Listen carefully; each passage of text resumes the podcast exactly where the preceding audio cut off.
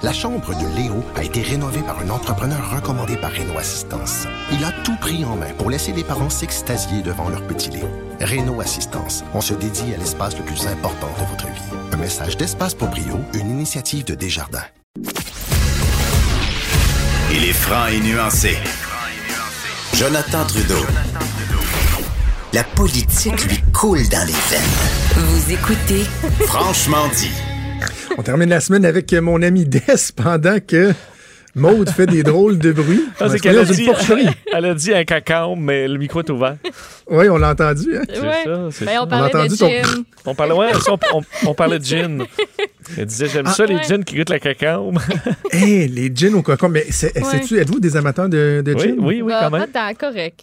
Moi, j'en prends presque plus parce qu'à cause que je suis keto, un gin tonic, le tonic, c'est épouvantable le nombre de glucides qu'il y a là-dedans. là. Oui. Mais euh, les gins qui sont faits avec des champignons.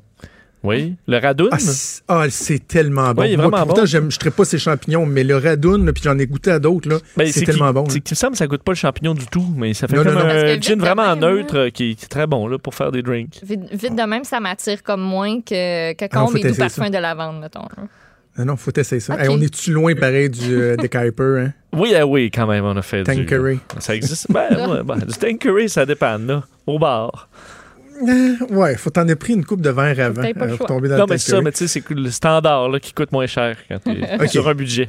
Et là, je vais faire un lien savoureux en te disant que euh, quand tu es milliardaire, c'est sûr que tu prends pas du Tanqueray, euh, du Deck Hyper, Oh. mais ça veut pas dire que euh, c'est c'est facile pour les euh, milliardaires. Non, en fait, pas les millionnaires, les milliardaires même Oui, de ce monde qui ont une année difficile. Oui, et c'est euh, c'est sorti aujourd'hui, les, comme quoi les milliardaires, et c'est très rare que ça arrive, euh, qu'en un an, d'un- d'une année à l'autre, il y a moins de milliardaires. Et c'est ce qui est arrivé euh, euh, entre 2017 et 2018, selon euh, des, des chiffres publiés au- aujourd'hui par la banque suisse UBS, comme quoi on, le monde a perdu 57 milliardaires en un an.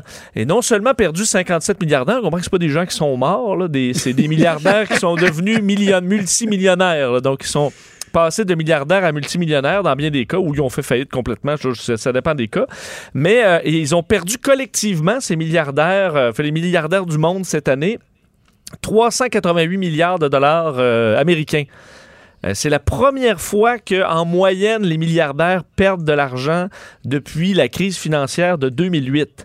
Euh, alors, c'est vraiment assez rare. On parle même d'une correction là, dans le milieu des milliardaires qui euh, foisonnait depuis plusieurs années. D'ailleurs, si je vous demande combien il y en a de milliardaires dans le monde euh, en 2018, Hey! c'est une bonne De- question. de- hein? de- il y a- attends, là, ça, va, ça dépasse pas le 1000.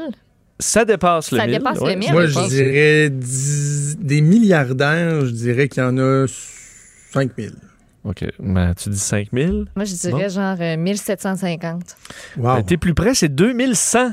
Hein? 2100, on était à deux, en fait Ouais. 2101, on était à 2158 euh, l'année d'avant pour une- un total de fortune de 8500 milliards euh, maintenant.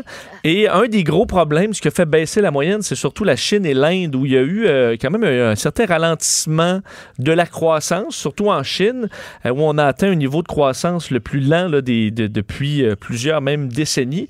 Et eux ont perdu, fait la fortune a baissé d'à peu près 13% perdu 39 milliardaires en, en Chine.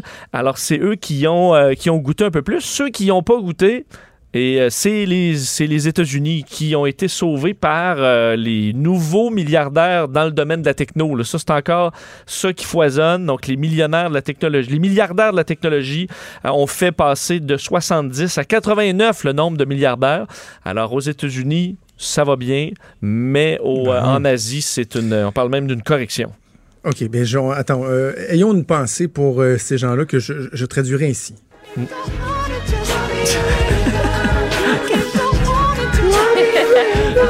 On a beaucoup, Ouais, hein? beaucoup de peine pour eux. Oui, c'est vrai. Mais tu mais imagine, là, t'as un milliard et demi, puis tu tombes à 980 C'est épouvantable. millions. Un drame. Tu, tu dois capoter. Un char de moins. Non, mais je veux dire, ta gang, euh, ta gang, ils te trouvent plus hot, là. Non, mais c'est surtout que Noël approche, hein? Ben oui, tu vas falloir que Tu tu sais, là, donnes... les cadeaux puis tout, là. En plus, sur le budget. Ouais, tu vas dire, chérie, là, il a fallu que j'ai- j'y aille mollo cette année, là. Pas de ferraille. On, Désolé. on va vérifier nos affaires. OK. Euh, J'ai vraiment hâte que tu me parles de ton premier sujet parce que ça me donne l'occasion de le dire avec la swing gaspésienne que j'adore. Tu vas me parler d'un crabe des neiges. Oui, Crabe euh, des neiges recours. Un, un crabe, mais là, j'ai Ça fait... vit son crabe des neiges. Ouais, mais là, on est dans le crabe des neiges japonais. Alors, il faut que tu me le fasses avec. Comment Non, je, non, non, je... Ouais, tu le Crabe feras. des neiges. En fait, je, je, je pense a que. ça encore le droit d'imiter un accent? On a Oui, mais c'est ça, je, je le sais plus non plus. Non. Mais en fait, c'est que j'ai même pas le, le vrai mot pour. euh, je, je cherche le, le mot pour crabe des neiges en, euh, donc, En en japonais. japonais, mais euh, je, je, je, je ne l'ai pas. Euh, c'est que la saison du crabe des neiges vient de commencer au Japon et il. Excuse-moi, je tape. ça pourrait- Je tape crabe des neiges mandarin, puis ça me sort l'adresse du buffet chinois mandarin. Ouais, t'es mis dans Google Translate, je pense. Euh, C'est Xwixier. Swixier? Ben, X-U-E avec un signe weird, puis X-I-E accent grave. Xwixier. Ah, des neiges. Bon, ben, Voilà. le Squixier le plus, euh, le plus cher euh, jamais vendu, en fait, c'est que euh, il y a plusieurs grades là, dans le monde du crabe des neiges japonais. tu as les, les étoiles, donc jusqu'à 5 étoiles, et tu as le 5 étoiles Shining Stars, où là, c'est vraiment la grosse affaire. On parle de crabes qui ont des... euh, fait, pour avoir le 5 Shining Stars, il faut avoir de, un, de longues pattes, euh, être gras, avoir des grosses... euh, une, viande épaisse et riche et être Mm. crémeux de, de l'intérieur Crémeux Euh, de l'intérieur. avec l'espèce de cervelle crémeuse. Et ça, ça Ah. donne un Nice. crabe 5 Shining Stars. Et euh, au début de, des, des premières ventes aux enchères dans le grand marché de poissons de Totori au Japon, il y a une culture qui est d'essayer d'avoir le premier, les, les premiers arrivages. C'est, semble-t-il, très noble et c'est vu comme de bon augure si tu pognes les premiers arrivages, OK? Pour un restaurant, par exemple. Alors, euh, dans la journée d'hier, c'est vendu le crabe le plus cher de l'histoire, un crabe de 2 livres et demi à peu près. Ce qui pour- est pas si gros, on s'entend. Non, c'est ça, Ouais. 2,7 livres là, pour l'équivalent de 46 000 dollars américains, donc à peu près euh, autour de 55 000 dollars, euh, 60 000 dollars canadiens, 5 millions de yens, ça fait à peu près 17 000 dollars la livre. Euh, c'est beaucoup.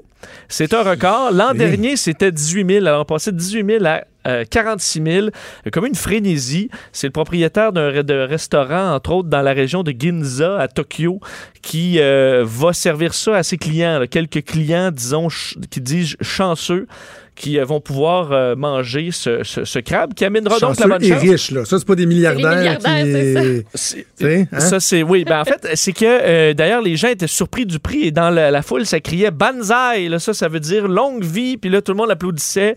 Alors, c'est un signe de bonne chance et que tout va bien aller. On fait ça aussi avec les, les thons. Là. À chaque fois qu'arrivent les immenses thons en début Oui. de saison, il y en a qui se vendent Ben oui. à des millions de dollars.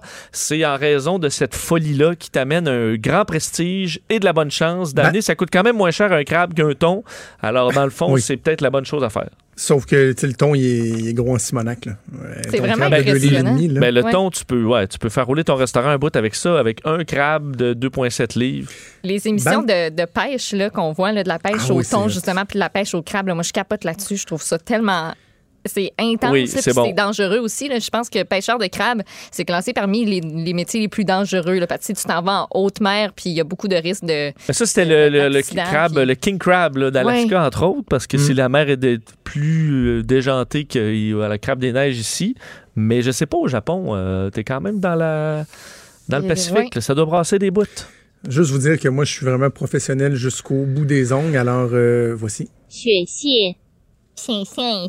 Ah, 雪蟹， Banzai! Ouais. 雪蟹， Ça, c'est banzai.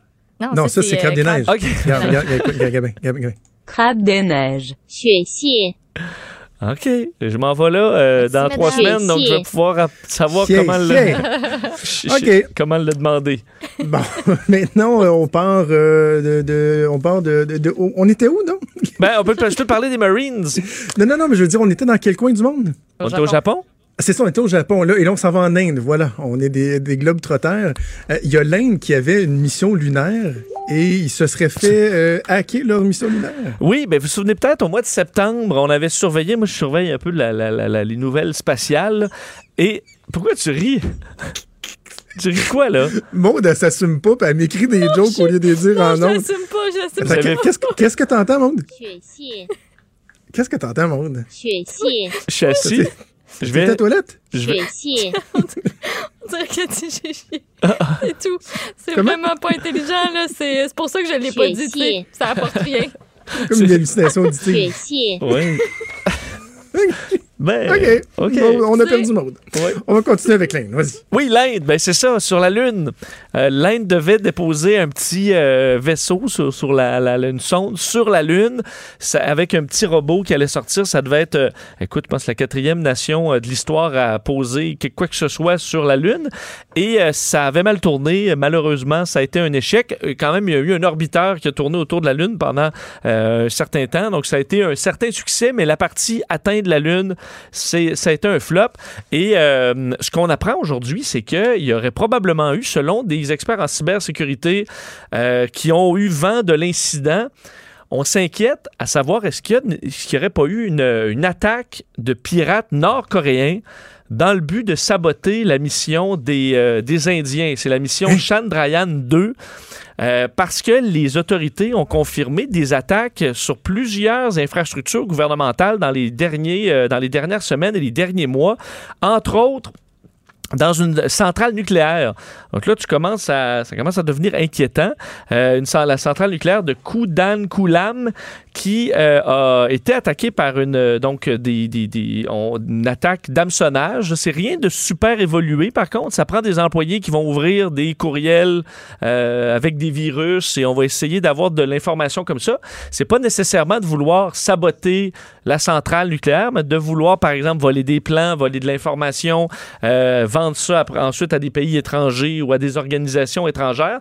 Et ça, c'est assez inquiétant. Et cette organi- l'organisation nucléaire en Inde avait euh, nié cette information-là pendant plusieurs semaines avant de finalement dire que oui, c'était arrivé. Et là, c'est ce qui arrive avec l'agence spatiale indienne, c'est-à-dire qu'on dit oui, il y a peut-être eu quelque chose relié à la mission euh, lunaire, mais ça n'a pas eu d'incidence, il n'y a rien qui s'est passé. Mais on a tendance à revenir sur ces paroles-là quelques semaines après.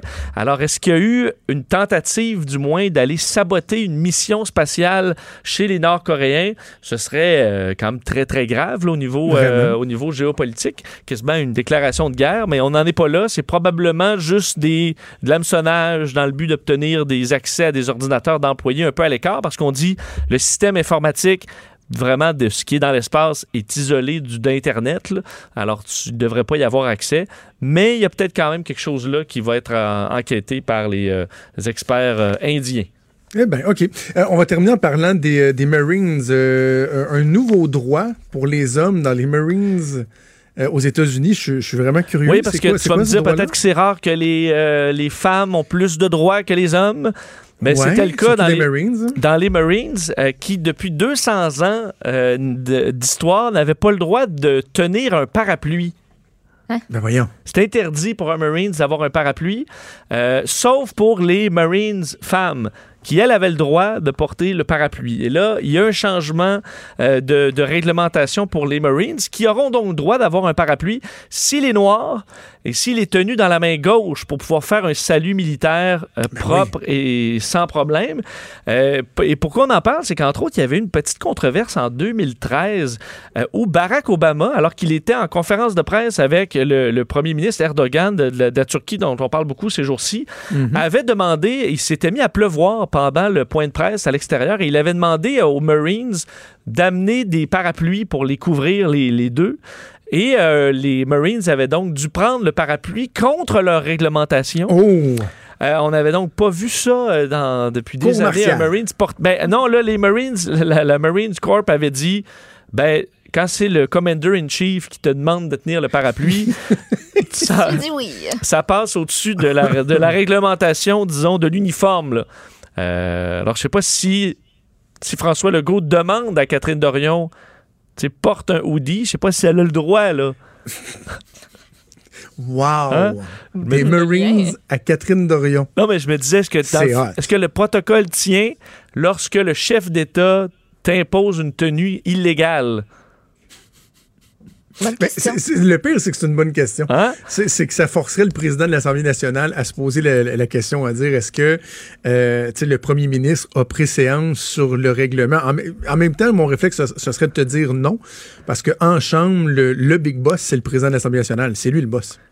Fait que dit, Il y a, il y a préséance sur le premier ministre. Donc, le président de l'Assemblée nationale, lui, pourrait décider de déroger au, règlement. Personne, j'imagine, pourrait. Mais pourrait s'il dit de te mettre un éclune, Ben là, je, me demanderais pourquoi il mettre un petit clown. Oui, non, je comprends, mais là, c'est ce qu'il a, l'autorité suprême. Alors, le François Paradis des États-Unis aurait eu à trancher cette question-là. Visiblement, on n'a pas euh, fait de problème à ces deux militaires qui tiennent des... Mais ils tenaient les... Non, il y en a un même qui était dans la main droite, donc la main illégale, même pour une femme.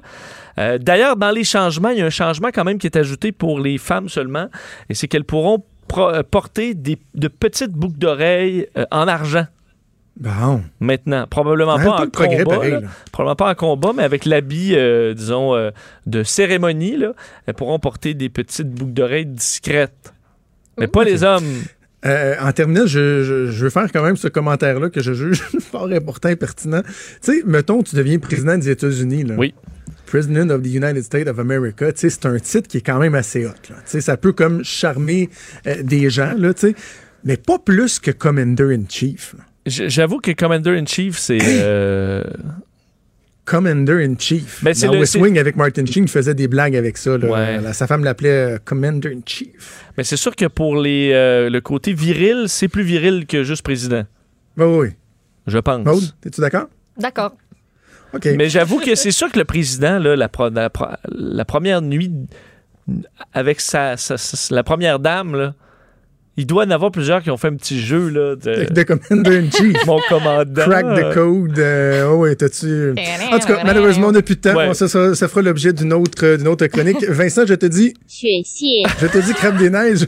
Bon week-end. On t'écoute avec Mario cet après-midi. Maude. Salut! Merci pour cette semaine exceptionnelle. Oui, Merci à à. Joanie Henry à la mise en onde, à Mathieu Boulay, qui a toujours un excellent travail, et à toutes les autres personnes qui nous donnent des coups de main euh, de temps à autre. Merci, merci de nous écouter. Je vous souhaite un excellent week-end et on se donne rendez-vous lundi, 10h. Ciao.